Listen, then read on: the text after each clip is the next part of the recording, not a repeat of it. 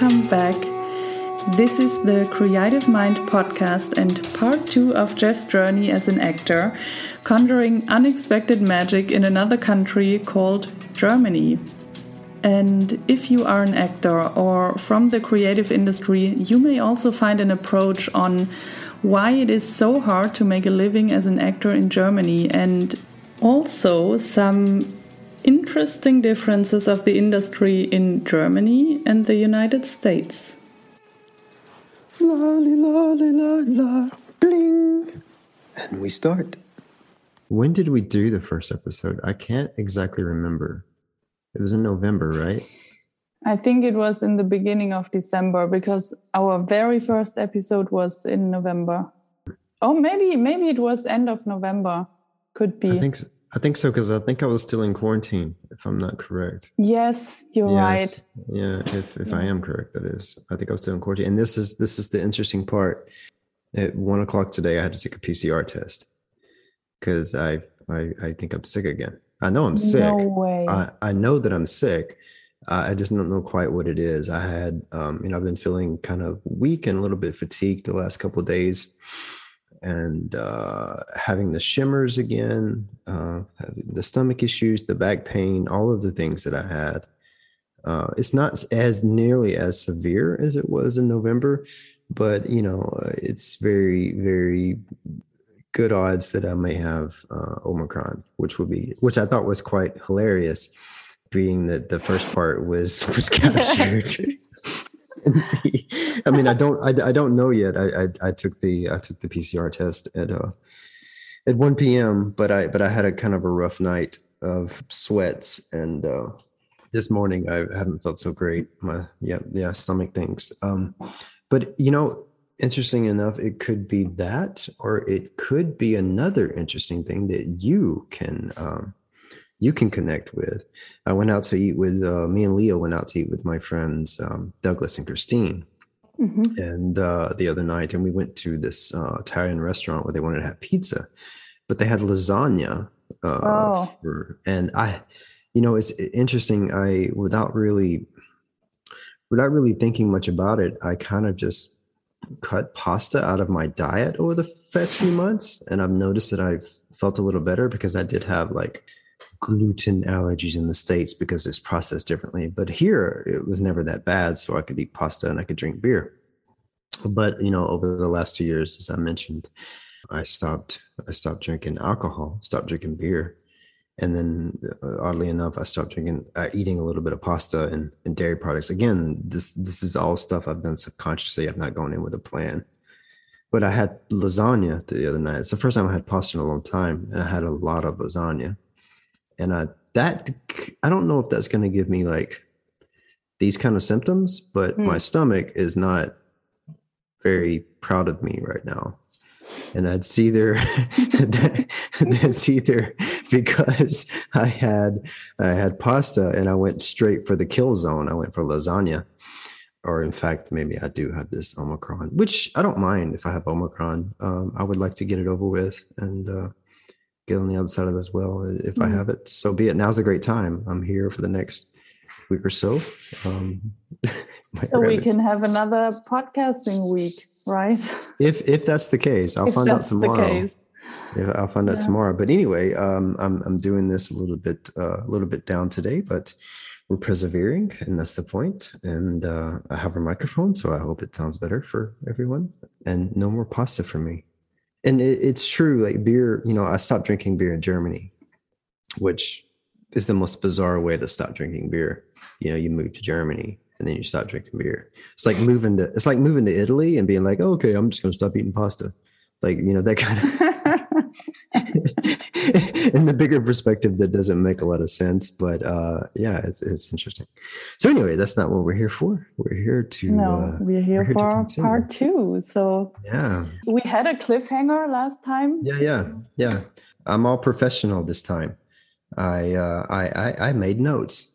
Oh. I made notes. I am evolving. Wow. Yes, I. I so, I, so you already have a plan where to go with this? I don't have a plan, and and it doesn't matter if I do have a plan. I'll never follow it. but but I have I have things that I, I thought was interesting that I kind of don't want to forget. It's more like a don't forget notepad mm. more than I like. This I'm going to talk about this now.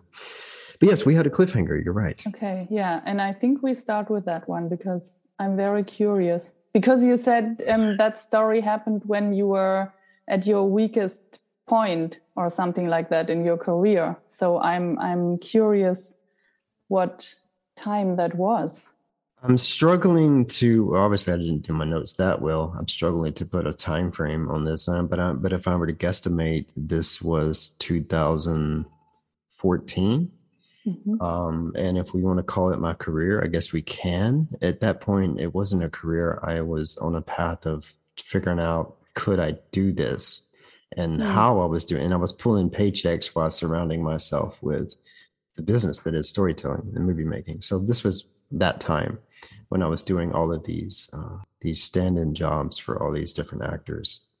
I was working on a film as a stand-in for for for multiple characters again. Uh, and and again, I've been so lucky to have been around these these type of artists and these type of uh, storytellers. Uh, and this was a this was a film that was uh, directed by Billy Bob Thornton. He directed it. He wrote it. Sort of like his entire. He brought his entire crew that did Sling Blade did so well so many years ago. So this is the same cinematographer who was a wild, crazy. I think he was a coked up artist himself, and we'd have to wait on say all these beautiful things. But the cast was spectacular. Um, I was standing in mainly for Kevin Bacon so mm-hmm. I have one degree of Kevin Bacon. Um, and then I was randomly standing in for different characters like John Hurt, like the great John Hurt, which again was just so incredible to be around um, storytellers like this. And our and what sticks out in my mind, you know, he's since passed, but what sticks out in my mind in in, in this beautiful time being on set was it was one late night. We were in the middle of um, Georgia, and there's like this small rural town with this rundown motel, not hotel, but motel. Creepy, but it was like part of the story. And John Hurt, who was you know quite old at the time, was sitting on this. Um, I think it was like this uh, picnic bench, and he was just sitting there, and he was waiting on um, you know, then set up the lights. He didn't want to go back to his trailer. I think I, I, was standing in for him at the time on the mark. And suddenly, out of the blue, he starts reciting this Shakespearean thing. I, I can't exactly remember what it was, but it was just amazing. He just broke into it, like in the middle of nothing. And everybody just stopped working, stopped working and stared. And he was just sitting there and just like, pulling it from his conscious and this beautiful storytelling moment. And for me it was it was so amazing to watch this moment where a massive production is creating a storytelling art form. And in the middle of this he pulls it to a halt to tell a beautiful story. And it was just captivating.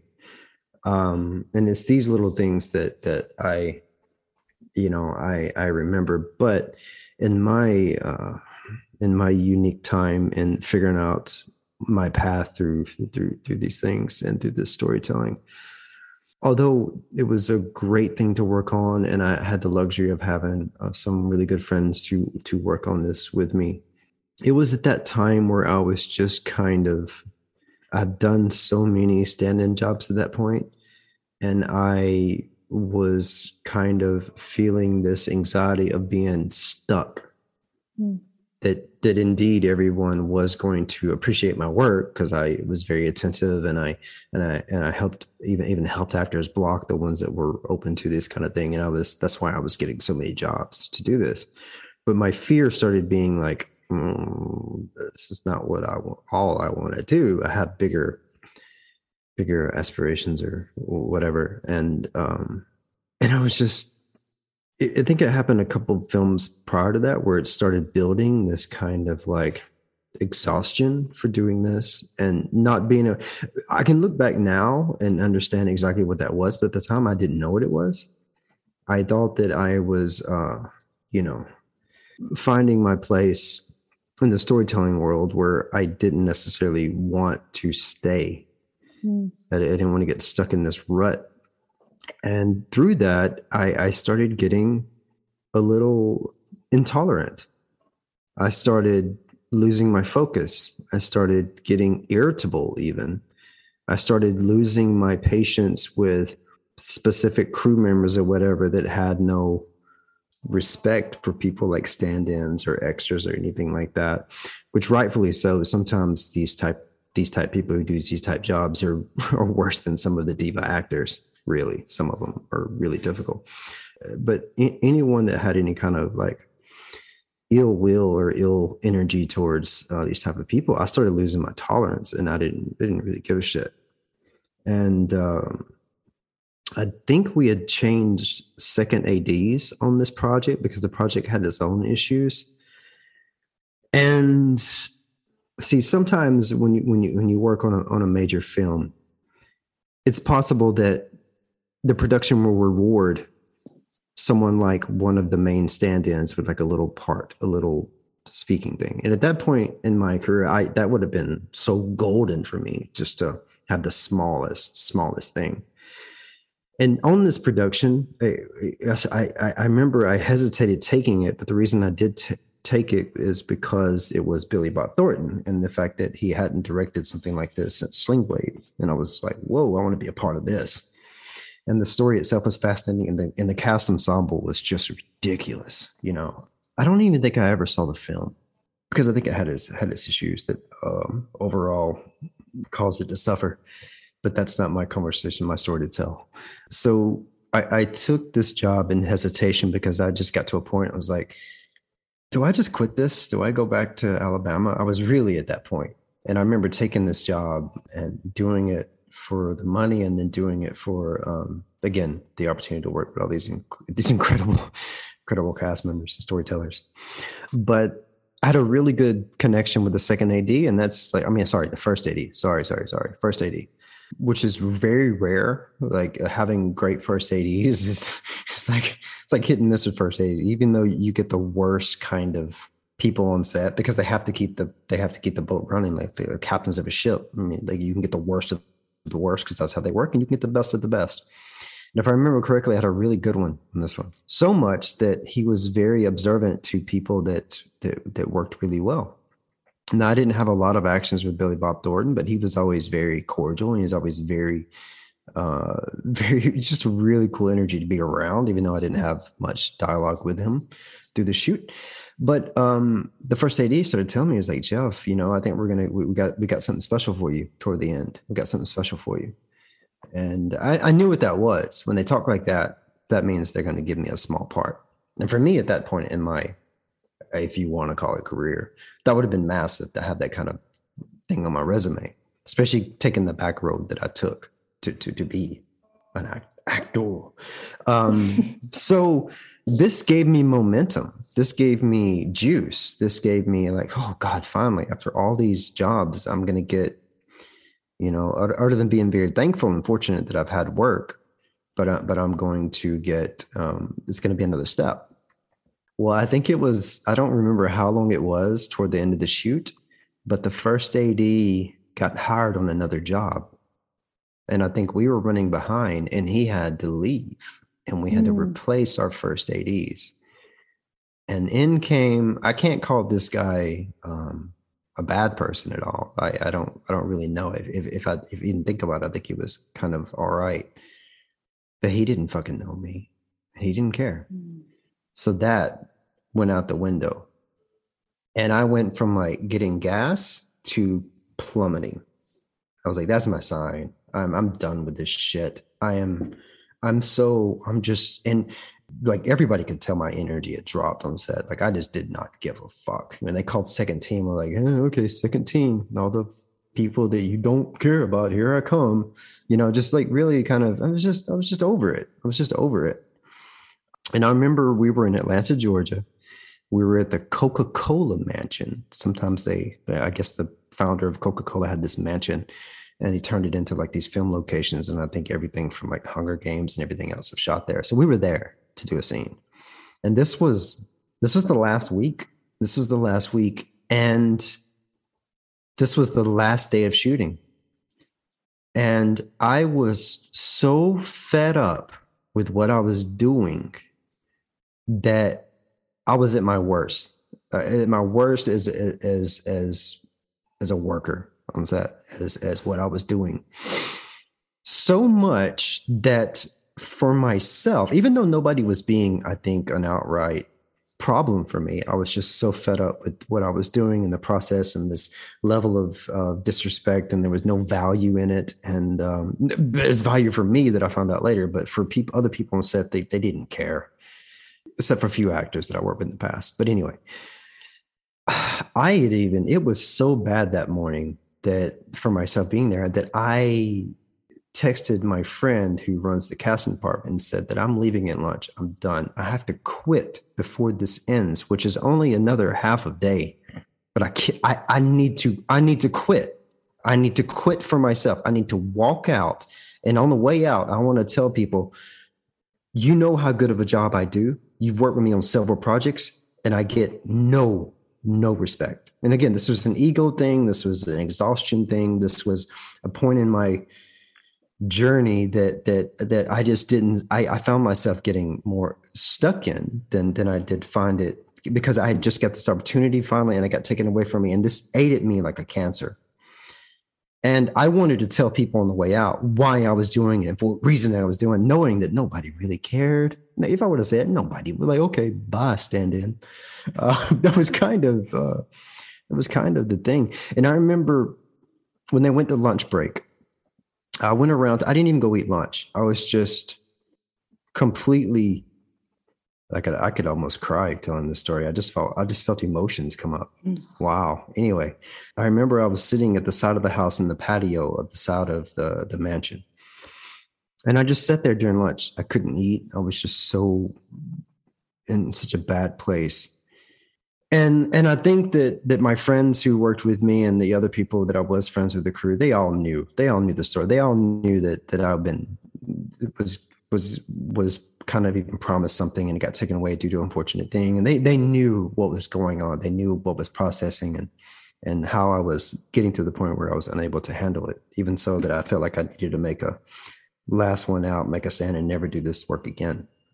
So I was sitting there in my sorrow and just I was ready to quit. I was ready to like as soon as on strike was over, that's when I was going to tell everybody off that I felt needed to be told off, mm. and I was going to walk off set. I don't care if they ever paid me for my other checks. And I was sitting, and I remember it, it had me so down. I even I was even like having my head down, much like I have to have it with this new microphone I'm testing out. but but I felt I felt this person come sit beside me, and crew members sit beside you all the time. It's no big deal. People take they can take off themselves. They sit beside you and they don't say anything. They get on their phones and text. They catch up on what they can do on lunch break. And uh, so I remember having my head down and feel this person sit beside me and sit there for a minute. And then he goes, then the, the, the guy who was sitting beside me goes, so how you doing, buddy? And I looked up and it was Billy Bob Thornton. I was like, oh, um, I'm, I'm okay. you know, and I was a little bit like, oh, okay, whoa, there's there's Billy Bob. Okay, interesting. So uh, he goes, I just want you to know that I've noticed you, what you've been doing, and I kind of wanted to tell you a story. I was like, okay. He goes, did you know that I was a stand-in? I was like, no. He goes, yeah, I was a stand-in, and I remember my worst day on set. I was standing in for this actor of a war scene, and they had this fake rain. It was in the mud, and the director had me lay down face first in the mud for the longest time. And I was thinking I was making the biggest mistake of my life. But I persevered. I took, I didn't quit. I didn't, I didn't give up. And it was almost like a, a, an angel had come sit beside me and he just wanted to let me know personally that he could feel what I was going through because he's mm. felt the same and that he can feel something else that I, well he told me some other things that I'll, I'll keep for me. But it altered my state of perspective. It not only like he also let me feel it's okay to feel this. It's good to feel this way. It's good to feel unappreciated when you know you're doing the best that you can do. He goes i just want you to know that that i noticed you that other people noticed you and don't give up. Keep your goals of the path that you're on in sight and through the hardest times just remember that you're not the only one that's gone through these things. We were and then we just started talking about random stuff in alabama. I had some friends that that produced their own movie um, out of out of alabama. They wrote and directed uh, this this film that got picked up on the blacklist script thing where they got chosen where they won a budget and uh, they you know billy bob thornton had gotten he that was his next movie he was going to do. He was going to be in my my actually friend's movie. But we started randomly talking about that afterwards because he didn't know that i knew them at that point. And uh, that was an interesting connection as well. And then we just started talking about alabama and football and the most random things. And they were back from lunch break. They were back from lunch break. And the first AD came over there and said uh, uh, mr thornton we're, we're ready for you now on set. He goes okay okay okay and he pulled out another cigarette and kept smoking, kept talking. The first AD he came back like 20 minutes later. Mr. Mr. Thornton ready. He kept pushing the entire production because him and I were having a conversation. And he halted the entire production to have a conversation with me. And I remember at the end, uh, after I, of course I finished the day, and uh, as Billy Bob Thornton would have it, he had a bunch of beers on set, like Pabst Blue Ribbon, which is a uh, if you're from the states, you know exactly what I'm talking about. But it's a beer that uh, these kind of hard rock partiers kind of drink. And I remember on the way out, as I was walking, he he threw me a beer. He goes, "Jeff, I'll see you down the future, and uh, I'll see you down the road, and uh, it'll be more than this." And he, you know, I caught the beer, and I, I remember walking to my car, and I still have this beer today that I never opened. It's in my it's in my it's in my father's cabinet of uh, in, in, in Alabama. Um, I never opened it, but I but I damn sure kept it. So yeah, I hope the wow. cliffhanger was worth it. So yes, yes, for me it was worth it. So was this your last stand-in job? That was my last one for a while and uh, this kind of pushed me to to to I don't know it, it changed me a little bit. And I feel like my auditions got better. I mean it really altered my and this is when I started booking stuff on my own through my own agency day player roles and things. This is where my career literally started changing at that point. But the, then at the very end my and I'll, I'll just I'll make this quick we found out we were pregnant and leonardo was about to be born. He was just born uh, well he was about literally about to be born when they when they contacted me. And my friend whose name is janelle she's awesome. She runs uh, extras casting in atlanta georgia. Just a fantastic soul and helped and helped me so much throughout my throughout my time in atlanta. Uh, her and patrick both who own the company. And um, she goes jeff i know you really don't do uh, stand-in work so much anymore, if all, because you're doing your own thing. But I have a very specific, particular job that I kind of need your help on because the actor who has had a professional stand-in work with him for years is not coming with him from London to do this project here in, in, in Atlanta, and they're lo- he's looking for a stand-in. But this person is very, very particular, and he auditions everybody who's a part of his circle. And uh, I was like, uh, "You have me a little bit intrigued," but she wanted to know if I was interested before she even told me who it was. And she goes, "There's also going to be a height issue." which there was. I was a lot taller than this person, um, but but that didn't matter. Usually, height matters because they want to get the camera angles right. But with this particular person, it wasn't about the height; it was about him accepting you into his world. This person was Tom Cruise. Mm. And I was like, oh God. And I remember talking to some of my actor friends. I was like, you know, I'm starting to book my own things. And I finally got out of my, I got out of that rut. And I don't really want to go back to it but this is Tom Cruise. and uh, and, uh, and I told Janelle, I was like, you know, okay, I'll go, I'll go. And they, what they do is they send a pool of people, uh, very specific people, um, to sometimes uh, interview for these jobs. And I was like, I'm gonna go, and he's probably gonna be so specific, and especially with the height issue, I'm probably not gonna get this job, and I'm gonna go because it's Tom Cruise. And as as I think Janelle already knew that if I went, I would get it, and that actually is exactly the way it happened. And having to interview, you know, with his people, his inner circle, and and him uh, was again, it was just a new a new adventure. But that ended up being the last stand-in job that I ever did. I did it literally on my way out. The next thing I was going to move to Florida for three months, so I finished that job out. The production started the day after my son was born. So mm. Leo was born on the 15th of 2015 in May, and we started the 16th production. So it was like literally Leo was born, and they let me take the first day off because they knew that I just had a son born. And I think I started the 17th. So yeah, my my wife at the time was left home for many, many, many hours. But my mother came up from Alabama and sat with her because she knew I was working. But that ended up being my my last job, and it, was it was fantastic to to to work around somebody that was so driven as much to be around him. I mean, people can say what they want to about him, but I've worked with him personally, and he is driven in a way, especially at this point of his career. You would think that he's still trying to make it. So that that was my last gig. And that was in Florida then then we moved to Florida at the end of that shoot and we stayed there for two months. And then while in Florida, we had the plan that, okay, maybe we move to Germany because it would be. Ah, okay. You, know, you I thought you, you would go to Florida because of that job, but okay. No, no, no, yeah, yeah, yeah. Okay. No, no. And, and if I remember correctly, I turned down, no, I did. I didn't really want to say this, but I turned down doing the next job with his people because once he lets people in, he kind of expects you to stay in in this mm. kind of interesting way.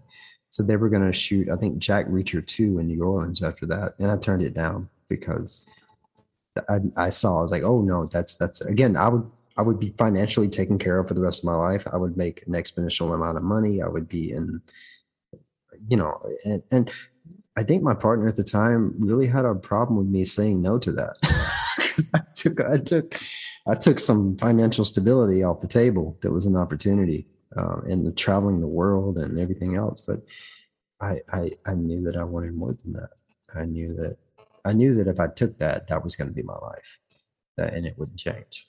You know, I wouldn't wouldn't be. Okay, what what did you expect instead, or what did you want instead? No, nothing. I just wanted to be around Tom Cruise and watch this this driven guy and his 50s work like he's trying to still make it in Hollywood. I wanted just to be around that. And it's a fantastic story. Uh, I didn't have no expectation. I, I had no expectation. No, but you said job. after that, you, you, the next job, you didn't take it. Yeah, yeah, no, I, I didn't take it because that would have, I would have had to have gone to New Orleans and be around my newborn son for even longer. Mm and uh, and I had to have to leave my my partner for even longer. But at that point, I think she would have been okay with that because she'd already had good training for the next two and a half months or whatever it was when we did uh, when we did that job. But I, I don't know. I, I just didn't. I didn't want to take that route. I, it was like I again, I could have been financially set, and who knows what that would have led me to as far as like you know stability and what that meant for my family and everything else. But I I chose to stay on the Billy Bob path. Mm. I chose to take that conversation and and really let it resonate and and stay on course mm. as, as a storyteller myself. Aside from taking what would have been years and years of a payoff, accepting a full time stand in with Tom Cruise, I would make really good money and like I think, he, I think after that, he after the Jack Reacher, he had another Mission Impossible in London after that, and I would have done all that. Mm. But I, yeah, I didn't. I think it was a bizarre thing for the inner circle, which his his people, his people. I say his people. I mean, it's like wardrobe and hair and makeup. They were great, great, great people. and they travel everywhere with him, and they take he takes care of them tremendously. They were a little shocked when you know they got a no. I think there was a no to that. Hmm. Yeah, and that that ended my that that was the time where I was still booking small things in Atlanta. My agency was finally finding some traction with me, as I said in the last podcast. And, mm-hmm. and then I decided to move to Florida for a couple of months. And after that, we decided to pop over to Germany, which was like my agent was like, Really, dude? Like, really? You're just gonna like get going and like just take off to another continent? But that's exactly what I did. Okay, so then you moved to Germany and also last time you said you didn't expect to book anything. So what happened then? No i absolutely did not. I, I, did not know anything about the business here. I knew nothing. I thought germany was for german actors. And anybody any production that came over here from the states they brought their own actors. That happens all the time. I did not put two and two together and thinking an american ever had a shot in hell of working out of germany that was the furthest thing from my mind. I had a two year plan to come here until my son turned two years old, learn German, which I was in Deutsch course, and uh, and then go back to Atlanta, try to pick up where I, I left off. That was I moved here in to, into 2015, and what is it like end of February 2022, and I'm still here. So obviously that didn't plan out that way. But yeah, to to I guess to to answer your question, how, what happened? so as I said, I went to Deutsch course for I was living in a small village. And in this area, and I don't know how this actually transpired, but I, I played American football.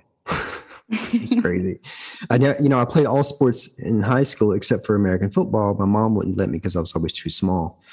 But but I but I noticed that that German had German the Germans have German leagues of American football here and uh, I was fascinated by that. And Lily's two uncles, who were both like two meters tall, for my American friends, that's like six six six seven. They're really tall. And they're twins, but they they were my age and they played on this team. I was like, oh, I would love to see Germans play play my American sport. So I would go to some of the games. I went to some of their practices, and I couldn't help myself. I had to go down there and throw the football with, with these guys because that's the, I grew up just throwing playing backyard football. And I remember throwing the football and one of the coaches came up to me and said, "Do you want to play?" And I was like, oh, "I need something. This would be amazing." So yeah, I played quarterback for uh, the Hagen Mustangs for mm-hmm. not not even one full season. I think I quit halfway through just because life got a little stressful, and I started booking some acting stuff. But I'll get into that later. But through this, through through a team member on the team, his name is Goalie, really awesome guy who who had ambitions of getting into the film world himself and directing and stuff like that. He shared a link with me of these guys who filmed this this amazing trailer out of Dortmund. Like it was like this this guy who never went to film school. He did like commercial stuff and and and there was a trailer for a film, a film they didn't have a movie made for yet. So there was like a fundraising thing. I watched the trailer and was blown away. Now, it was a little cheesy. It was a cheesy action film. It was like an Arnold Schwarzenegger type uh, action film, but the quality of filmmaking was exceptional. I didn't understand much German there, so I didn't know how great the writing was. But visually, I'd never seen an independent project that looked like a blockbuster film. And that's exactly what it looked like. It looked like a blockbuster film. So, for whatever reason, and I don't really know what I was expecting when I did this, I don't think I was expecting anything. I just wanted to support them. I just wanted to tell them, hey, I'm actually an American actor that's living here. And I wanted to, I just wanted to tell you that your trailer is incredible. Good job. I don't know what the blank the actors are saying, but you did a really good job. And they thanked me a lot. And then I want to say it was like a week or two later, uh, one of the production people reached out and asked me if I would be interested in a role in the movie. And I was just like, yes, yes, work, actor. Blah. So I was an Ausländer, a part of this um, this this mafia guy, where I spoke uh, Scheiße Deutsch. I think I can get away with saying that. and I, so I spoke really bad German, which was easy for me because I spoke really bad German. so, so it was fun. I went and did it, and it really, it really, it was really awesome, and it felt great to like work on a film in another country. It was it was beautiful, and then through my connections of Atlanta, I had um, through the same group of friends that I met my wife from. I had a, another German friend of mine who also inspired to be an actress. She was taking, uh, she was going to an academy, uh, a film academy in, in Hamburg. And she told me that they were doing their thesis where she had to write a script and then shoot it. And she wanted to do hers in English. So she wanted to know if I could uh, look over the script and just check for you know grammar in english. But i'm from the south. I'm not going to pretend my english grammar is perfection. But i do know how americans talk so obviously i could i could do that. So i remember taking the script and i went like and i was like oh cool. Yeah there's definitely things i have to fix here. This is without question. A german wrote this because uh, the way it was structured so i told her but it intrigued me something clicked i don't know what it was something clicked but I was like, okay, I'm gonna grammatically fix the things that I see that that absolutely need to be correcting uh, corrected. But if you don't mind, just for fun, just just for fun, nothing more. Do you mind if I do a rewrite of the hmm. script? Can I rewrite it just just for myself? You can look at it, you can laugh at it. I don't know, but I just feel I feel inclined to rewrite it. Um, so I did. I fixed her script. I fixed it while I worked on it, and then I, I rewrote the script. I don't know how long it was later on after I sent her the scripts, and she said she really liked both that I did, and she sent them to her professor, uh, who who was also a pretty open minded um, film director uh, and and teacher, but um, he told her she should shoot my script for her thesis which I think she was both excited and maybe a little bit at the same time. So I felt a little guilty that I that I did that. But what what what beautifully transpired, and the reason I'm telling the story is is quite quite important. I think she said, "Would you like to come to Hamburg for the shoot day? Would you like to be on set? Because it's just you know to shoot it." Yes, I absolutely. Are you kidding me? To to travel to Hamburg for the first time, and and and because I'd never been to Hamburg at that point and and to watch a scene uh, it's basically just a scene really a long scene see something that i had a part in writing i didn't come up with the original idea but i kind of you know doctored it um, be shot was fascinating to me so i i got there and it was it was really cool. I met the i met the um, the teacher the professor and uh, you know he was really cool really open. And uh, the other actor that she chose that was her scene partner they also had to do something else. He was like a some kind of gq model. He was like very successful in doing modeling work all over. Really cool guy. His name was nicholas. Really really cool guy. But he was kind of like half-heartedly in acting he was making his money as an actor. I mean as a as a model. But he was a really nice guy. And and I really had such a fun time being on set and I and and and, and being there watching creating and like giving notes and and like not overstepping my boundaries because this wasn't my project but being there was just a beautiful creative process for me.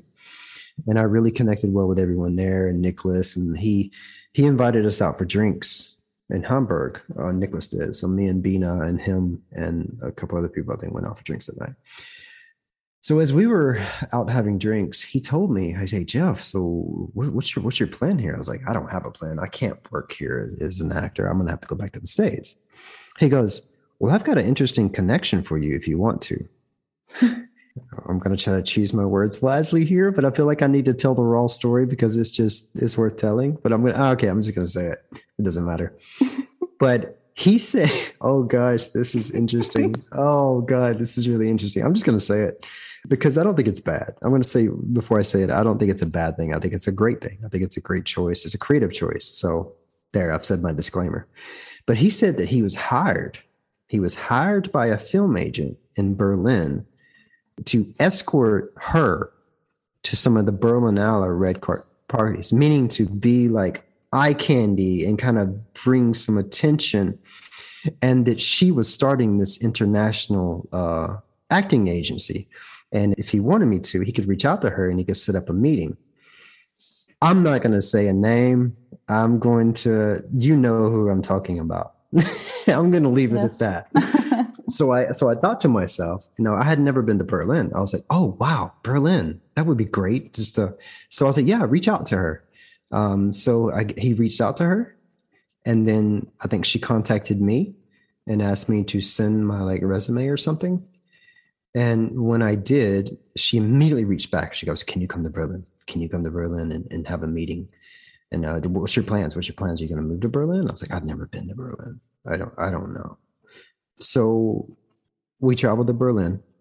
I had a meeting with her, and I remember her telling me that some some great things. Like she told me there was actually um, uh, English speaking actors, even American actors, could could work in these, and they do mm-hmm. work, and that was news to me. Yeah, so I was extremely excited, and she goes, "Well, I need you to be based here. I need you to be here." I was like, "Oh, I don't know. I don't know about that," because I still had Atlanta on my mind, you know, really, because um, I I love my agency back there, still do and I remember I did the most uh, one of the most arrogant things that that I think I've ever done as an actor. I told her, I said, "Well, here's what you can do. You can send me auditions, but I'm not signing a contract with you. And if this works out, then it works out." I don't know. I don't know where this attitude came from, but I just, I guess I didn't fully believe it. You know, I didn't fully buy into the fact that and I didn't want to bind myself in a contract, and I didn't know how contracts worked in this country. I anyway, so uh, she goes, "Okay, well, okay, we won't do a contract, and uh, and I'll start sending out for things." And she did, and I immediately started booking, and really big things. Mm-hmm. Mm-hmm. I'm trying to remember what my first projects were. They were everything from I was booking everything from small independent films to big budget commercials. Now in the states, I I saw myself as only really a film actor or maybe a television actor. I didn't see my because in the states it's really it's really kind of segregated in a way. You had your theater mm-hmm. actors, you had your television actors, you had your film actors. Um, some of them bounce around, but mostly you stay in your you stay in your lane. So I'd never even uh, commercials were not something I was ever really interested in honestly. Even though there's ridiculous money, ridiculous money to be made in the States, I didn't care. It's this whole marketing thing I didn't care so much about. But being in, in, in Germany, I kind of opened my perspective up to to trying really whatever. So I started going on commercials, uh, commercial auditions, and I booked a massive, a massive uh, commercial for Audi, I believe it was. It was no Infiniti. It was the Infinity Infiniti mm. Auto, and the director was Greg Craig Gillespie, like the I, Tonya director from the states, like this massive director for this uh, for this commercial. And I booked a role on it, uh, and I actually booked it through the girl. She's from Italy, and she's also uh, I think her I think her mother was American. But anyway, yeah, it's um, it's it's funny because I know her because she at that time came from my agency. I got her that job.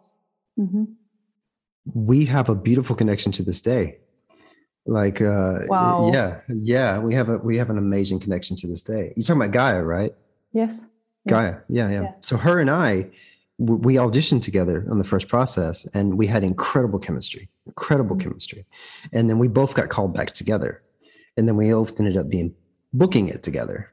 Mm. and again she's still she's still a good friend to this day. I think she has a western coming out soon. And i just talked to her about recently but I think she's back in. Maybe she she would be somebody to be a guest in our podcast. Ah, I would love to have oh, her. Oh, I, lo- I would love that too. She's such a beautiful soul. She's such. Yeah. I think she's in. I think she's back in Italy now, if, if oh, I'm not really? mistaken. I, I, think she's been there for quite a while. But I guarantee you she would be all about oh, it. Again, yes yeah, we have to contact her.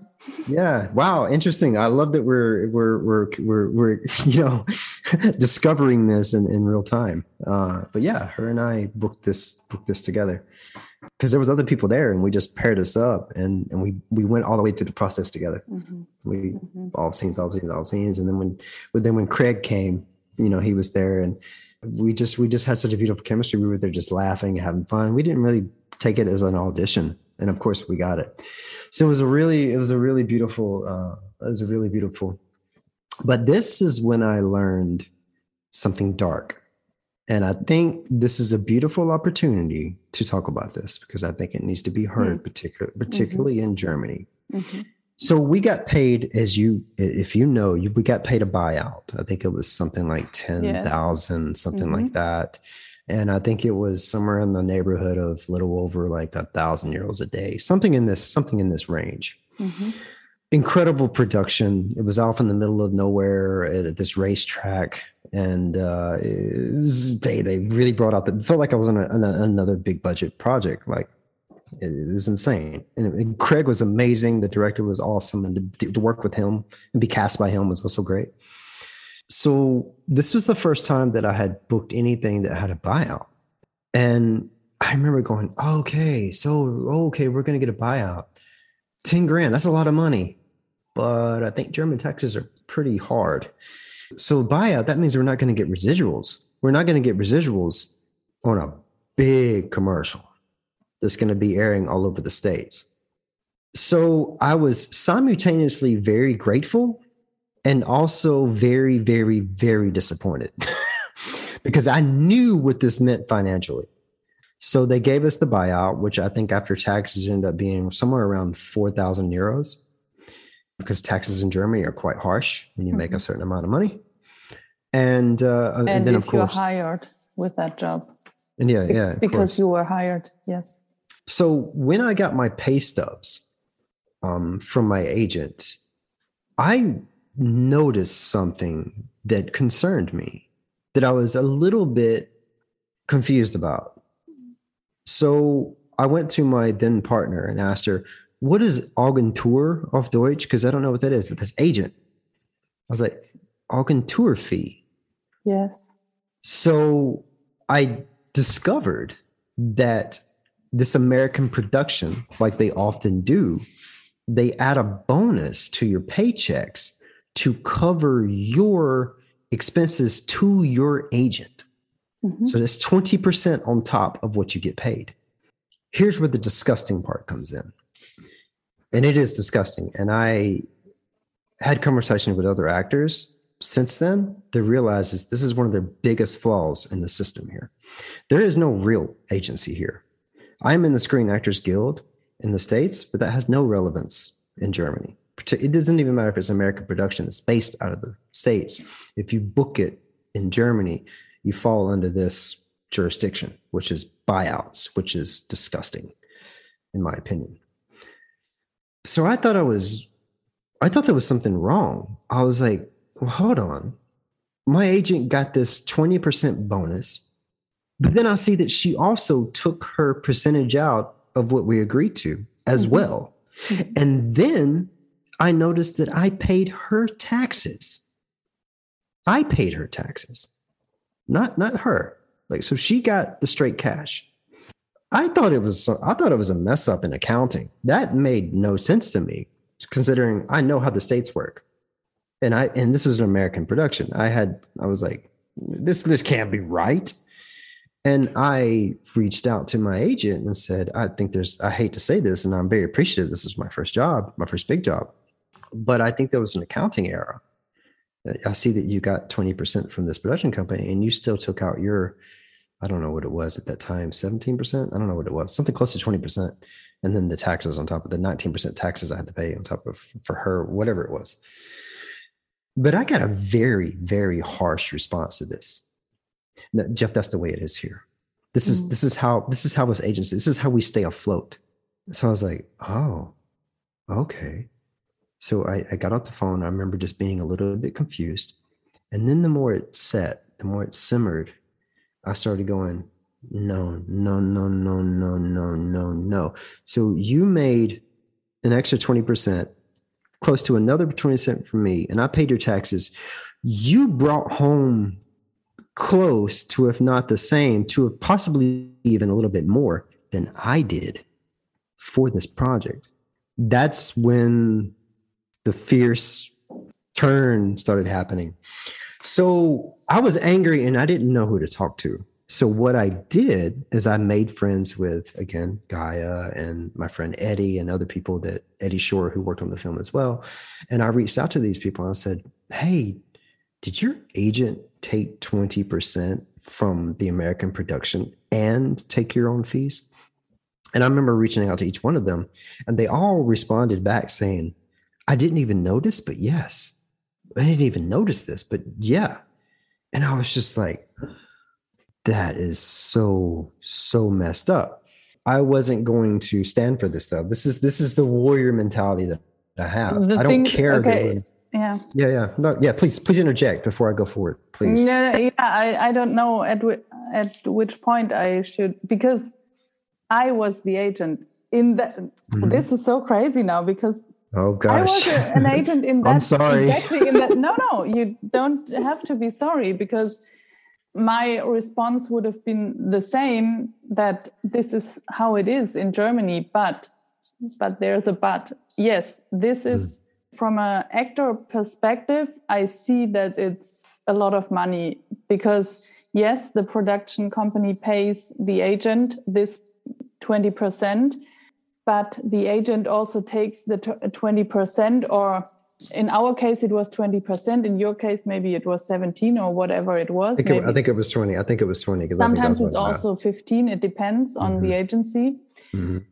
sometimes it's 25 in model agencies and that. that's what what's written in the contract. And in our as an agency perspective i mean i have the agent perspective and the actor perspective but from an mm-hmm. agent perspective it was we're doing the work for the production company getting them the actor. So this is their part. They pay for us for our work. But we also do the work for the actor um, to get them the jobs. So if in case they get a job they have to pay 20% of their fee to us because we get them the jobs. So it's it's a two part thing. But i in the, the same place i can understand you as an actor saying this is not right you know? Yeah. Well i'm, I'm ready to respond. Okay. But what i don't understand yeah. is when you say you paid her taxes because that's not right Well, that's another conversation. Yeah. And again, I'm glad we're not mentioning names because I do yes, I, and I also I think we shouldn't go too deep into that. I don't believe we should do that. I, I really don't, um, because honestly, after everything, and there's there's you know the other story that's attached to this as well, which I will not share, because I'm just this type of person. I still consider her a friend. I'm still very. Mm-hmm. Um, appreciative to to everything that she did for me without question. But i almost left her right after this this this project. I literally again was in that place where i get this warrior mentality. I don't know what it's from. I don't know if it's justified. I don't know anything but i get this. I get fired up. And this is my stance on this and i and i'm about to respond to everything that you said even though i understand it but i have some interesting arguments to to all of that. So again I, am not pretending to to have known anything. I'm ignorant in the situation. I don't know how the system works. I I never booked commercials in the in the states, but I know friends who are commercial actors that work all the time. So what do I start doing in my beautiful? Because I, I I love process. I love working things out. I love discovering things. So I'm of course you know me. I'm gonna like dig into this. One, my agent took an uh, an, uh, an agent fee that was given to the actor to pay for the thing, so it's theirs. And and I'll explain this in a second. So I had all this money taken out. So the agent made about the same that I did. So when I reached out to my actor friends in the States, because I wanted their perspective, I wanted their perspective of commercial actors and then also my agent. They both got to me swiftly and said, You're bullshitting me, right? Like you're bullshitting me. They took what? They do that here too. That's for the actor. That is why the American productions do this. They pay this their 20% so that the actors, the ones who hardly ever work, will not have more deductions taken out of their paycheck. This is structured by the American productions for the actors. And this is also why the Screen Actors Guild exists to protect their actors from such mm. situations like this. Because if you tried this in the States, you would never work again. You would lose your agency. Mm-hmm. Um, because the Screen Actors Guild is that time. So when I was given this information, not from one person, but from four different actors and my agent, at this point, I'm on fire. I am livid. And again, also still being very grateful that I that I booked this. But I wasn't gonna let this slide. After talking to the other actors, I I and and, and I and, and I'm seeing now that that might, that might have that might have had a reaction to you not even knowing, but I reached out back to all the actors and I explained this thoroughly. And I think some of them told me that they didn't really want to get into it because they're thankful for working. Mm-hmm. But I, am just not structured that way. I, you know, I'm also very grateful and very much needed the money, but I have a, I have again this warrior mentality in me. When I feel injustice, I can't help but at least face it. You know, at least expose it, at least have a conversation about it. So after letting them all know of this thing that happened, which which some of them didn't even recognize it, they're just so thankful to get a job. That's the other sad part. They're just so thankful to get a job. Now, before I go f- further, I want to jump back to this first, very first project that I did in Dortmund with this very small independent film. There was an actor who was playing the villain. His name is Christian. Oh, I'm forgetting his last name right now. I'm so, I'm so bad with last names but he was this very and you probably know him knowing you're in the business but he's a very renowned commercial actor out of cologne christopher know his last name is going to really bother me right now you probably know, know, him but yeah you, i think you so probably too, know him because I, I just yeah I, I remember having a conversation on that that set with him as i was trying to uh yes i'm i'm trying to look up his name right now and i'm not finding it it doesn't matter I remember having some some dialogue with him or some conversation with him during some setups on the film. And I was picking his brain like I normally do about how the system works here. And I noticed really nice guy, really cool girl, but he was very jagged. He was very he was very jaded. He was very he didn't believe in stuff like the Berlinale. He hated this red carpet stuff. Blah blah blah. He was like kind of put off by the same things I am, but in a different way. I would say and he told me, he goes, Oh, you need to go back to the States. You need to go back to the States because 4%, he told me, he goes, about 4% of German actors survive here off of acting. 4%. And I was just like, oof, that's, you know, it's hard in the States, but at least it's probably somewhere around 60%. 4% actors can make a honest living off of being an actor. That's, that's a scary number. And I didn't know whether or not that was true. So him having that conversation with me obviously butted up in the situation. I'm like, well, of course actors here can't live because people like their agents, no offense, take advantage of loopholes of situations. Now, I took all of this information after contacting the actors, after contacting my friends in the States, knowing that I'm fully capable of getting blacklisted I, I you know, sometimes I just don't care. I don't know if that's a good quality or a bad, bad quality. I don't know. But I went to my my agent, and at this point, I'm furious, and I say, I don't care your reason for doing this.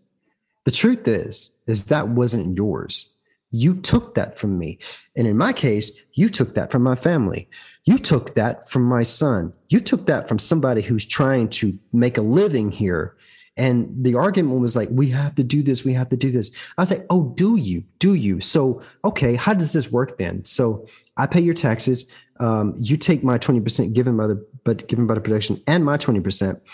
And and your idea is this is how you survive? How am I gonna survive? Okay, I know how we're gonna do this. I want a percentage of every one of your single clients who make the money because I'm a part of your agent. Same thing.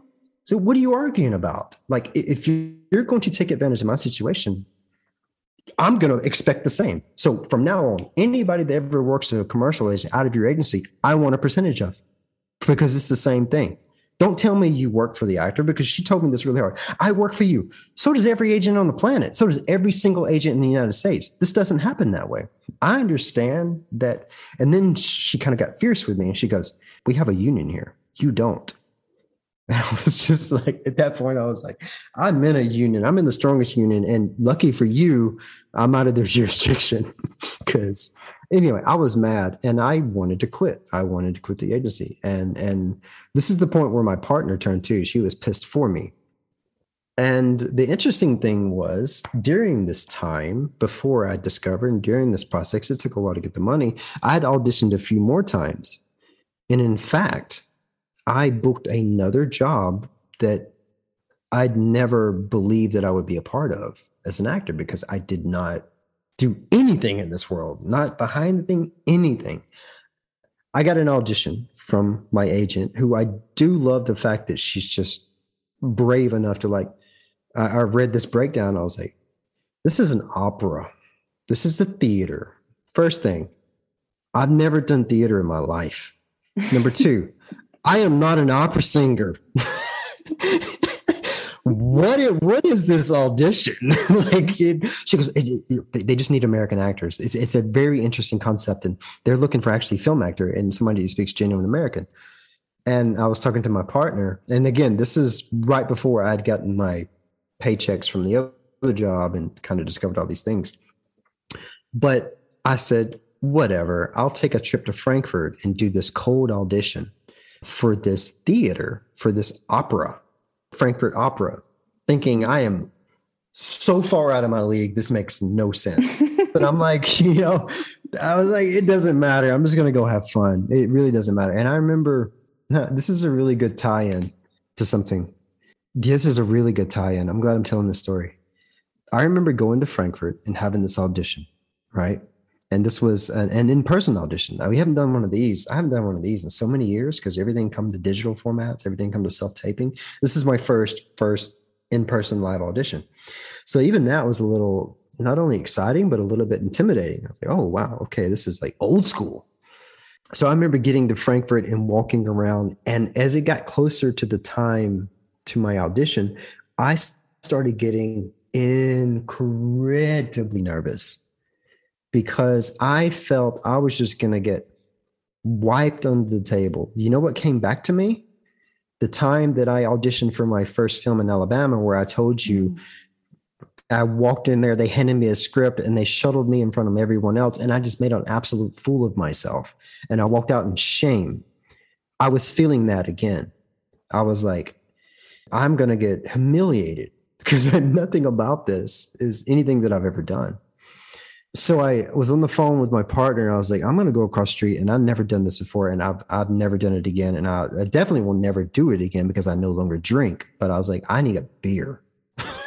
so, so I, I, I walked across the street, and I had a beer before the audition because I was insanely nervous. And I was on the phone with my partner saying that I don't think I'm going to go through with this. I, I think I'm not. This was this. This was also the same feeling I had the agency in Los Angeles where I got there and was just outside the doors and was thinking, I'm not going to walk through the door. This makes no sense. None of this makes sense. But something was different. Something was different in my journey. Something clicked in that moment of severe doubt whether or not I walked through this door and absolutely you know, it, it's like a golfer walking into an American football audition to play quarterback. It didn't make any sense, right? But something clicked, and I think it might have been the one beer I had. But I was like, what are you doing? It doesn't matter. Just go have fun. It doesn't matter. And I don't know what clicked, but something didn't click. And I remember walking in there with even confidence that I was going to fail miserably, but I was going to have fun doing it. And I remember going in there and they gave us a cold read. They gave us the sheets that we'd never seen before. It was like, okay, you read this, you read this, you read this. And I was one of the first two they pulled up in there. And this other actor who was going with me was a renowned theater actor that worked all over the world. He's in China right now. He's been a resident at this theater thing for like the last three years. I don't know. But all these people were well over my head in, in, in this theater world. I just didn't care. I had this interesting confidence of just not giving a yeah. So I had fun and it was so much fun. I felt like a kid because we were had this big place and it was like the director was really cool. His name is Yuval and he was like a up and coming uh, Yuval Sharon, I think is his name.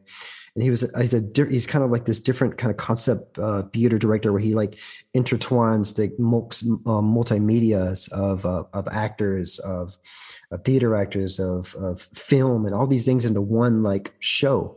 So this is why he was doing it. He was looking for a couple of theater actors for this, but he was just given all these really fun intuitive directions as we were now you're walking through this. Okay keep going through the lines. He was just so good. And, so, and we just had the best time.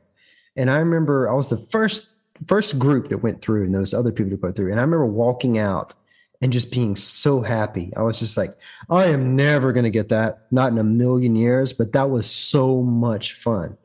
And i remember you know walking through and uh, and calling my partner and saying, you know, I'm not going to get that. You can forget it because I don't belong there. But that I made it a lot of fun, and it was.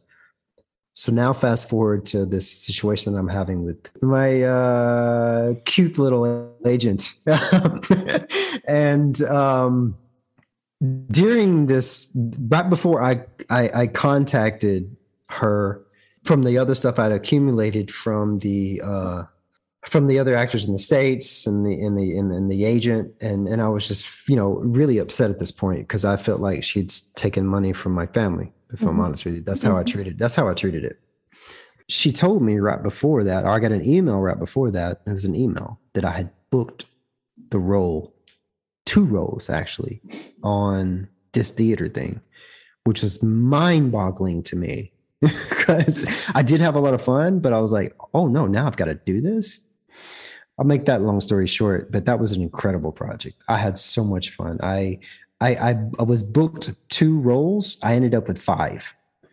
and I've never had more fun in my life working working with a live audience it was just so incredible one of the my the highlights of my experience thus far it was such an amazing thing and again this was the second thing that i've done outside of the box as to what i would, would have ever experienced in the states Okay, so back to the negative part.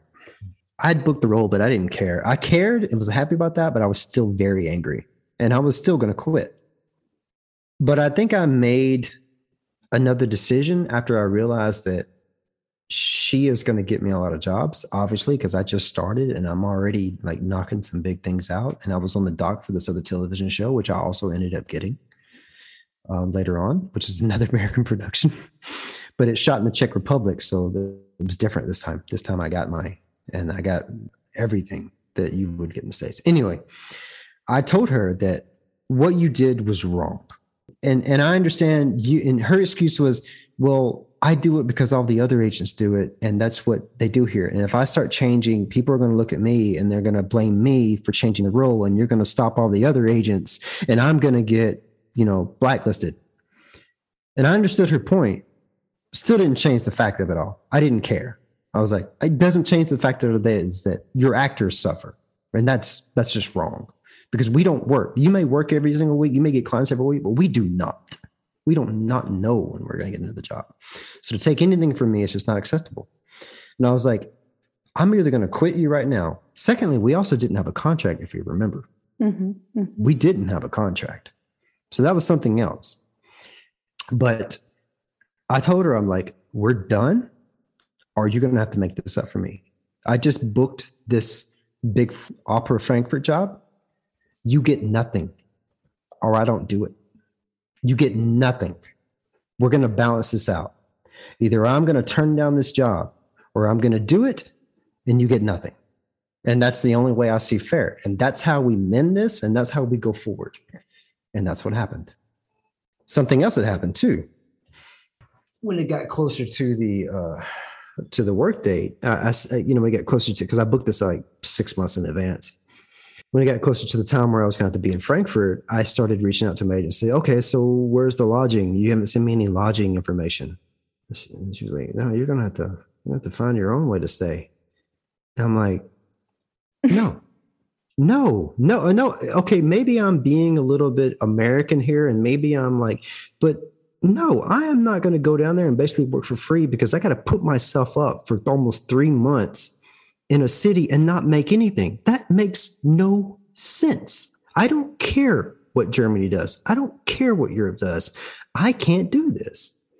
And this is more reason for me to go back to state so I can work under my guild that protects actors from this kind of BS. Hmm. And I again told her if they don't put me up, I'm not doing it. Again, am I am I being a pretentious actor who maybe I wasn't even a really actor at that point or yeah, I guess I was, but you know, I was always criticizing myself. It didn't matter. I wasn't going to spend 3 months away from my son and my and my family and break even at the end of the day just because I wanted experience. No, that's not what I was going to do. Hmm. So again, I gave an ultimatum to the production, which eventually caved and and put me up. And I was like, how hard is that? You want to take all this percentages? Do that as an agent. You're supposed to be doing this stuff. I'm not supposed to be forcing it. An actor shouldn't be going to another city and putting themselves up. That's ridiculous. Mm. That makes no sense. You, that's just like no wonder 4% of German actors make it financially because nobody's here to protect them and nobody really cares. Just be thankful you're getting work. That's the attitude. It is. And I, and I don't, I don't live life that way. And even though I probably needed to, I, I, I, it's like if I, if I go down swinging, so what? At the end of it, I know what's right. I'm not asking for any ridiculous request. I'm asking for logical mm. things to mm. transpire. Mm you know i'm not asking for green m&ms in my trailer i'm asking not to like break even after spending three months away from my family come on this is a major production there's no sense why there's not money and there was there was they just didn't want to use it until forced that's what i know okay and that's that's often the case because people find the money that's what I experienced in the agency. And I think I have to say something about this agency thing now. And I, I think I have to be really careful now what I yeah, say. Yeah, of course. I understand. I understand. Trust no, me. no, no, no, not because of you, because of mm. yeah, no, that's what I mean. Thoughts, yeah. but okay, I will say it because I, I will not make it a big story, but I I feel like I want to say something now because this agency thing I worked as an actress as well. And I, me as an agent, seeing that so much of this money goes away from what eventually um, ends up being on the bank account of the actor, that hurt me as an agent as well. Of course. But in the same time, I mean, I was running this office and I, I had to make money also. So I have these two parts. And the thing is, I know that, okay, we were a people agency. That means we only um, worked for commercial jobs, not for TV or film things. So that's a difference. I also was with an, as an actress, I was with an agency in Berlin as well. And they took for example, for commercials, more percentage of me than for films. Th- that was less. But I also know that there are other agencies, actors agencies, who don't take anything from the actor. But they, in Germany, there are very little of these agencies. And now hearing your explanation with the Screen Actors Guild is for me, I didn't know that exactly, but that's honestly, I think there should be something in Germany like this because I can also see it's true. The the German actors, I I know very few actors who really can live from acting, and I think yes, okay. I was in the uh, in the agency position, I and I wanted also to make money because of because I wanted to make money for the agency, but I'm more for on the actor's side because that for me it hurt as well. But okay, what I'm saying now is mm. I know that a lot of agencies are having a hard time to survive. And that's the truth. And I think that there's also in this whole system, there is this fear of not earning enough money and of, yeah, how, how can we survive? So that's also something that drives them. And I don't know uh, for sure, I don't speak for all the agencies, but that's what I experienced in our agency and in, in a lot of other agencies. And, and I'm not speaking for everyone now, but that's the problem. I, I agree with everything you just said, and I and I understand what you say, and I understand the arguments that were made.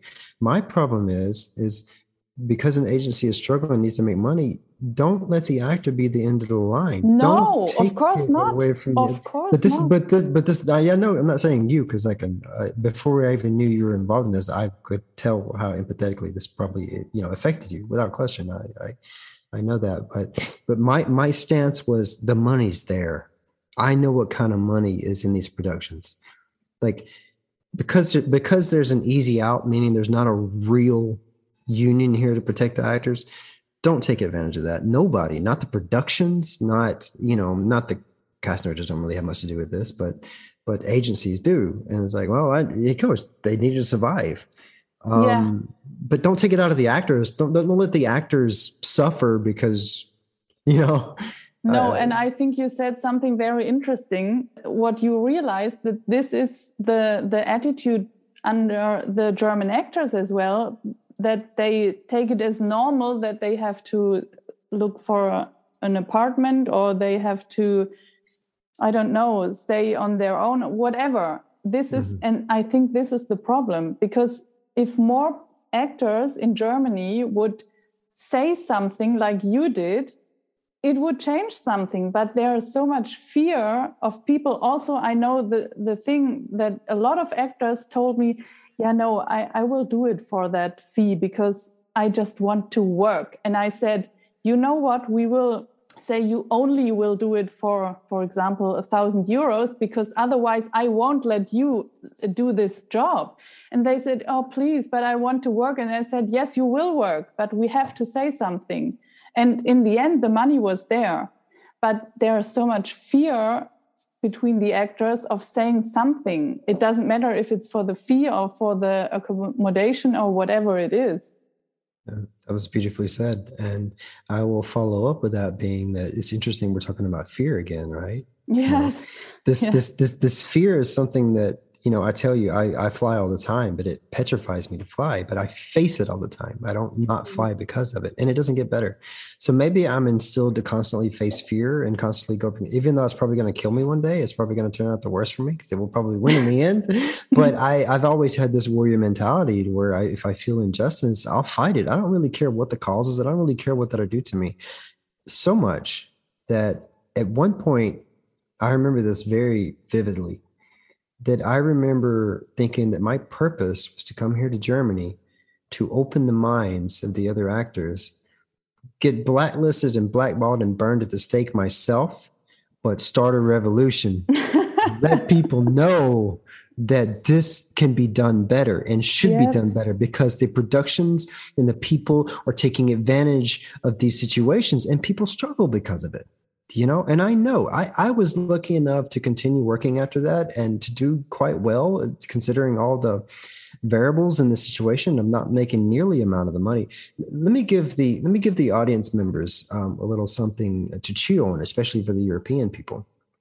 I did this Infiniti commercial that we're speaking of mm-hmm. massive commercial this thing was showing on all NFL games, all channels, all commercials, a massive. I was getting tech messages from the from the states for people I hadn't seen in 15, 20 years saying they just saw me in this, they just saw me in this commercial.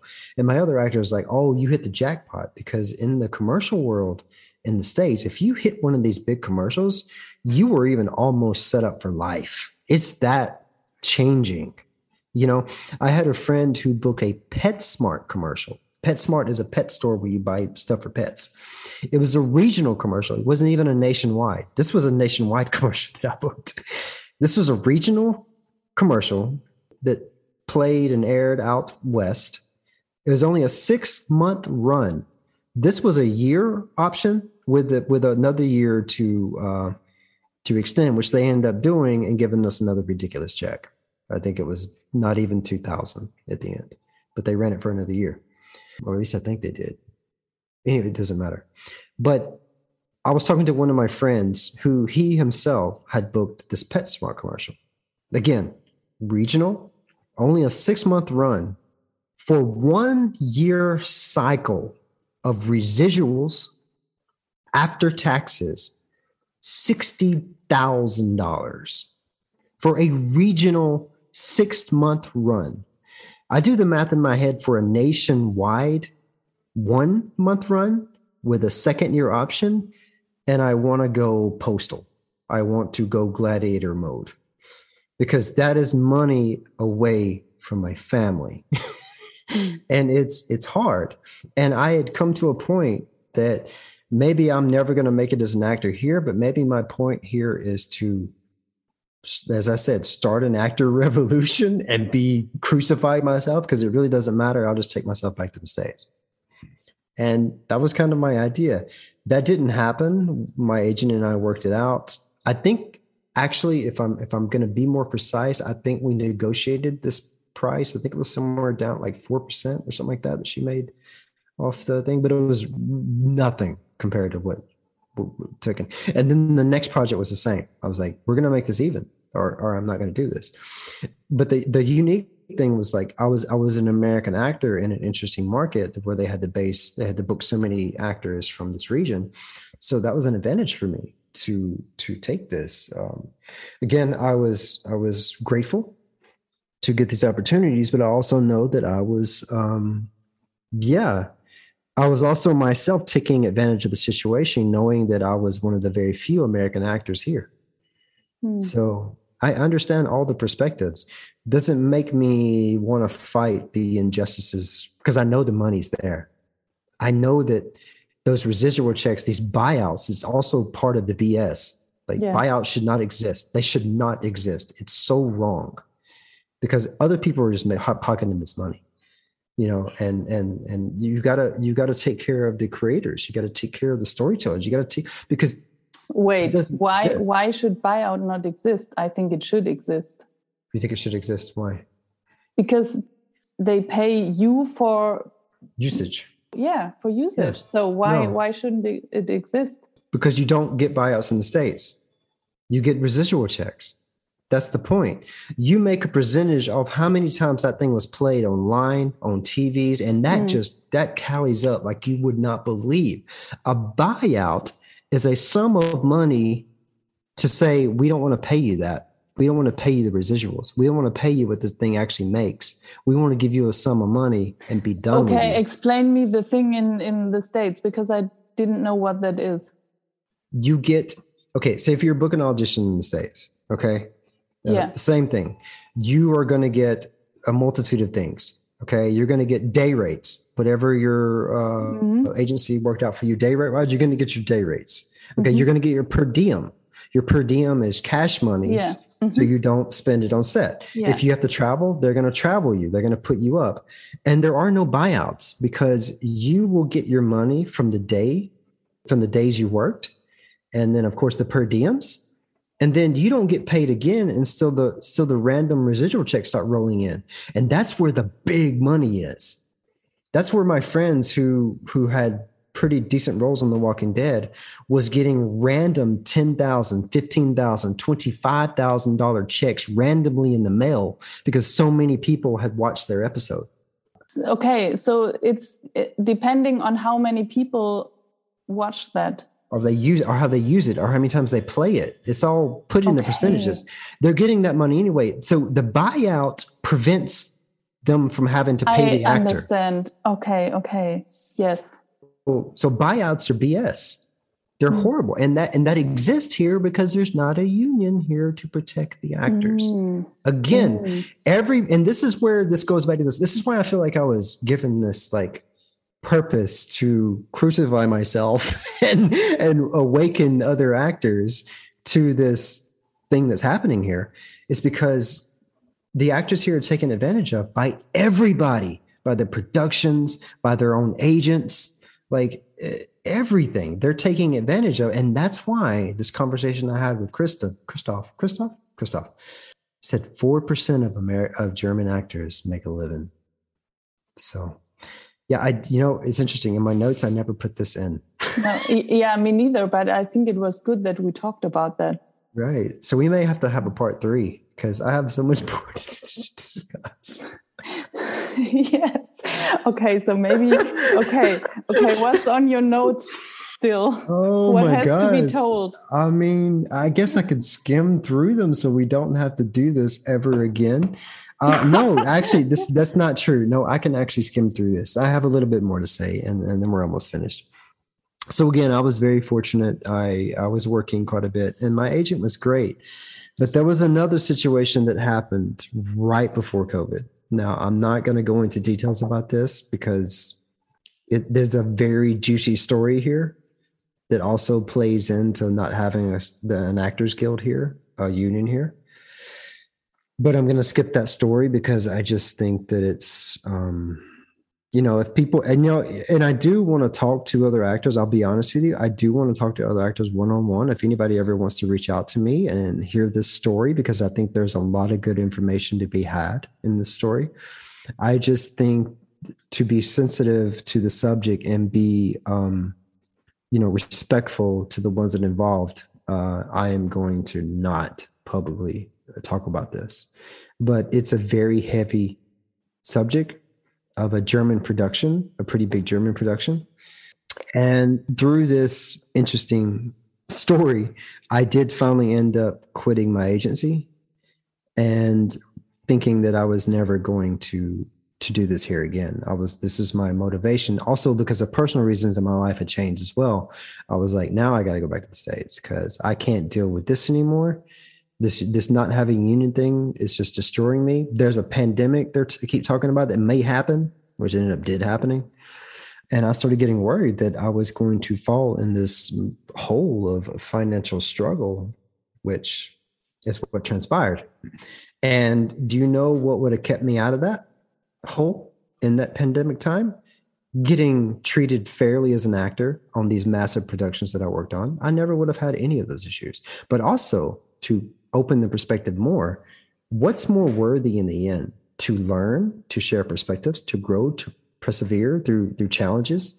And this is what I feel this is done. And through this time, I think I've become a better storyteller. And from everything, my art and my acting, everything has grown through this process. I also have to give a shout out to um, a very beautiful couple, a very creative couple. Uh, uh, Pat and Anouk. They are a couple. They are also a filmmaking team. She is a director, a writer. He is an incredible uh, director of photography. He's a cinematographer. Just insanely talented, both of them. They hooked me up with some of the best jobs that I've worked with them that didn't pay anything, nothing, paid nothing. But I was so proud to be a part of these projects that it didn't matter. And see, that's where the balance comes in. I want there is a world and it, it, resides in the states because there's a union where you can do passion projects that it's just about the storytelling. You're not doing this about the money to survive. And then there are other projects that are also great storytelling but they're on a massive scale and the money is there. That's the thing. The money's there. So if the money's there there's no reason it shouldn't trickle down to the actor to support them. There's no reason and that's why unions exist. That's why the Screen Actors Guild exists. I even reached out to them and said, Can you please set up base here? Because they need you. Actors need you here. But of course, due to you know union obstacles that might never happen. I don't know.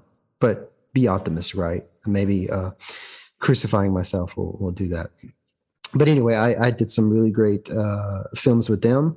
And I have to tell one more story, and I hope this is not going to drag on too long.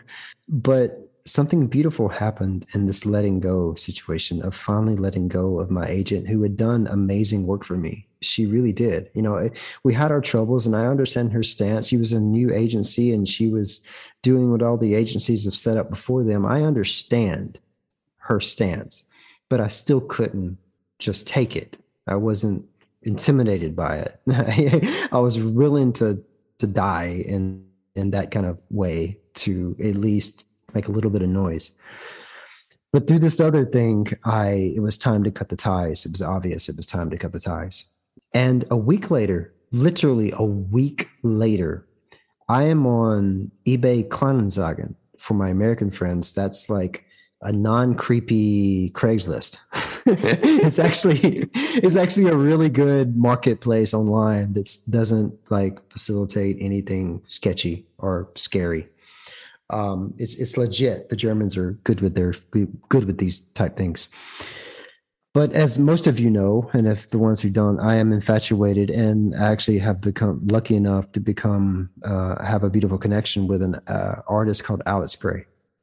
Um, on eBay Kleinanzeigen, if I'm saying that right, I saw that there was this very limited, beautiful Alex Grey book collection that was for sale for a hundred euros. And like in the States, there was only so many. So this thing was probably worth a lot. So I was like, somebody obviously don't know what they have, but I want it. It's Grey. Are you kidding me? So I went over to the house and I remember going to the this apartment. This person invited me up. This person was elaborate, had like this pink mohawk, all these beads on, this kind of like dress thing. And he was so awesome. I went in his house his entire house is like hippied out to an extreme level that I can't really articulate in conversation. It was just a collage of just random vibrant artwork throughout and and I'd come there to get this Alex Grey book, and I walked out. I was like, "Well, obviously he's got Alex Grey book because he's obviously connected to that kind of spirituality side, and he embodies it." He was so cool. He was so nice, and we were talking. I was talking about Alex Grey, how I was lucky enough to have a connection with him through art and and what I was going to do with this and how fortunate I was to get it and uh, we just we talked for like 30 minutes and we were just talking about art and traveling and somewhere along the lines I just randomly mentioned that I was an actor because I don't normally talk about it. I'm not the type of actor that meet meets people and people ask me, "What do you do?" I don't go, "I'm an actor." I do the opposite. I kind of divert that conversation as much as possible. I'm not ashamed of it, but I'm not. I don't wear it as a whatever. But because he's had such a great um, energy, and we were talking so much about creativity, I told him I was an actor, and he goes, "No shit, I'm an agent." I'm like, you are. You're an agent? You're a film agent? He goes, Yeah. I was like, I'm an actor. And guess what? I just left my agent last week. And he goes, Why don't you send me your stuff? I said, Yeah, I absolutely will do that because I left my agent. I thought I was done. I thought I was done in the industry. And it turned out to be Georg. Georg sold me the Alex Grey collection randomly off eBay Kleinanzeigen a week after I had left my other agent due to another fallout. and that's how this is so crazy. I have the Georg. I hope Georg listens to this, and I'm going to now mention it to him uh, that that we talked about this in the podcast. but even to this day, when when he he he invites people over his house, like for screenings, that's before COVID and after COVID and all this stuff. But he'll talk about this unique way that him and I actually met, which is off eBay Kleinanzeigen buying an Alex Grey book. The signs could not be more clear, mm, and yeah. he's he's the type he's he's the type no bullshit agent. He openly talked about it. I told him about my struggles with my other thing. He goes i don't do contracts either and i don't do any of this other stuff. You get your money i get mine. I don't care if i'm broke. He had a beautiful balanced attitude. And i was like i could not have found a better agent than i have right now. He got me some auditions that were just massive, really a beautiful, amazing things. Unfortunately, they never transpired because obviously COVID hit and that changed the landscape. I'm still with Georg. He still invites me to these things. I'm unfortunately not in Berlin enough these days, and I'm even going to be further away soon. But I told him that, you know, I'm always going to stick with him. I'm always going to. He's. We have to have him on the podcast at some point because he's yes. such a fantastic oh, energy. Oh, yes. Such a fantastic energy. He would love it. He would oh, love it. I would love it too. Yeah, and and yeah, so that's pretty much it. Like I, I obviously the world collapsed out from under us and all of our um, all of our worlds kind of changed. And um, one more little tie-in because I also think it's very important. But but at the, at the, end of last year, through our friend Ildiko, which is another actress I met, and she is a beautiful spirit herself. Um, as I think the pandemic pushed her into like a passion that she was inspired to do, and that's getting into directing. And she actually started doing that. And because she just is such a wonderful person, she reached out to me and. Um, and she hooked me up with this another new opportunity that I never thought I would experience. All this new experiences that have happened in the states is just so mind blowing. But um, she wanted me like to do like script analysis, like script work or script workouts for this gaming company. Uh, this owned by this incredible creator. His name is Sergey, and uh, and I've been working with them on three different projects now, and uh, I will finally be back on set after a long hiatus due to COVID um, at the end of March, and I'm stoked about that. And that pretty much catches up on my entire journey, and that's wow. where we are. that's where we are. Yes. So, okay, I, I want to ask something in the end sure. because now mm-hmm. we we know your whole story and for those who haven't listened to the first part yet please do it so what have you learned out of all these experiences for your future as an actor or as a director because i know you will also i'm sure you will also work as a director so where does that lead to Beautiful question, and exactly um, what I can see more clearly now without question, and that's due to everything that I explained of having this very unorthodox way of entering the business and starting at such a late part in life, and and just learning from all these this this this true ability that humans have that you can do anything. We are musicians. We are the creators of our own world. The thing you have to accept is the journey. The hmm. journey that's going to be so rough. It's going to be hard. It's going to be beautiful. It's going to be shocking. It's going to be incredible. You cannot dream of the, the opportunities you have and the people that you can work with and the situations that are going to just make you want to quit and you even do quit some and some of the things you quit made sense and some of the things you persevered through also make sense so it's this beautiful acceptance in the journey. And the biggest thing that I've discovered through this is that by accepting and fighting and going intuitively, not being not being afraid to fight when it's time to fight, not you know, and and losing a lot and failing so much. You know how much I failed? I failed most of the time throughout my entire journey. But every one of those failures was another okay get up that didn't work let's keep going let's find another route let's find another you know? Through this journey you become more of whatever it is you are as a child and that's a pure creator. I've watched my art i've watched my acting i've watched this stuff evolve and grow through everything of strain and difficulty and a lot of fortunate situations. It's I've been incredibly lucky and I've done a lot of stupid jump off the cliff. Oh gosh, I hope this works out. you know, uh, even now, even in the time I'm in now, I'm not in a stable place. But you know, that's part of the journey because I know what this is overall. And I, you're right. Uh, my heart, I know, lies in directing. Why? Because I love process. I love working with others. I like taking a problem and working it out. And that is what I feel I'm here to do. And that doesn't matter if it's storytelling, that doesn't matter if it's a, a, a, very personal perspective in somebody's life. It doesn't really matter what it is. I love taking a situation, analyzing, and doing to the best of my ability, regardless if I fail or if I kill myself along the way. I've accepted. So, acceptance is probably the most important thing that I've learned throughout this entire thing. Of course, purpose is there, but acceptance is the thing that allows, and this is acceptance in every aspect to not be afraid of my warrior, to not be afraid of my insecurities, to not be afraid of my failures, to not be, to, to be humble in my uh, very lucky and fortunate situations, like, um, and to ride the big Jenny wave. Because so it's it's it's that's that's my life. I'm I'm riding the wave, and that's and that's dangerous. And it's it's it's I could die. I could enjoy it. It's everything in that in uh, you know in the situation. So yeah. Wow, that was beautifully said. I wish the outcome was more beautiful, but hey, that's part of it. you know. I, I, yes, I think that's a good last word. But I wanted to ask one more other question. So, mm-hmm. what kind of stories do you want to tell, or what kind of stories do the world need?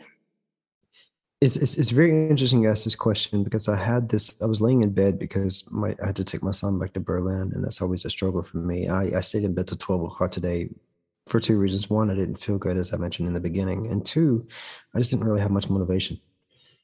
But for some reason, I was thinking a lot. It's like, how boring are humans in movie storytelling? there's always an arc. It's the arc of introduction. It's the arc of of showing who's the protagonist, meaning you relate to this person, this person going through the story. And there's also this person that discovers his purpose in like the first act, and he wants to he or she starts pursuing this purpose. And about the second act is where the failure comes. Everything completely collapses. They get turned. Everything is difficult. You just think that you're supposed to believe that they're they're finished, they failed. But in the third act, here comes the the return. Here comes the vengeance. Here comes the yeah, here comes the success. And like we tell this story in this arc in almost everything that we do. We know during the second act when the person is failing that they're gonna push through because that is what we're telling story. So it's very beautiful that you asked this question because I was questioning myself this, and I can't believe you asked this question this morning. I'm like, there needs to be another storytelling that people are not going to want because people need that in their life this this triumph this mm-hmm. destination this you know climax and this is why and i'm going to name drop here and it's going to be kind of shitty but we, we talked about game of thrones a little bit and i know it's a fantasy big budget movie but that's beside the point let me get to the silver lining as to why i love game of thrones because game of thrones they really fucked you up. They it was life. Like it it, it transpired. Real, okay, there were dragons, there was magic, and all that stuff, but it told life. It introduced the protagonist in the first season, the one that you thought this entire thing was going to be about. Okay, and they killed that character at the end of the first season, and everybody's like, "Holy, what? Just how does this continue?" They just killed the protagonist because it followed the stream of life. Sometimes there is no happy ending. It's the journey. And through these events, what spawns from that and these other storytelling. And that's why something like Game of Thrones to the first four seasons, I kind of lost it after they passed the books, but why that was so appealing. And I think to so many people, because it literally shocked you. You thought you know where it was going, and it didn't go that way. Hey, welcome, welcome to life. Welcome to life. That's the kind of storytelling that I want to do. I want to tell real stories. I don't want to go through this arc and get to this destination of bliss that doesn't exist really. Mm. So, yeah, I was asking myself these questions this morning. So it's really weird that you asked me. so, thank you. No, thank you. This is always very therapeutic for me yeah I, I, still feel a little sick but uh, that was good yeah that, that was that was good. There was a lot in that mm. to be continued. To be continued because as life we're not in a happy place. See there you go. Yeah. i just mentioned that. Where i'm at right now is is there's a lot of good things and there's a lot of you know just a lot of darkness which ties into everything that we everything else that we talk about. Mm. so acceptance yeah. accepting the journey. That's going to be my last words. Goodbye everybody. Goodbye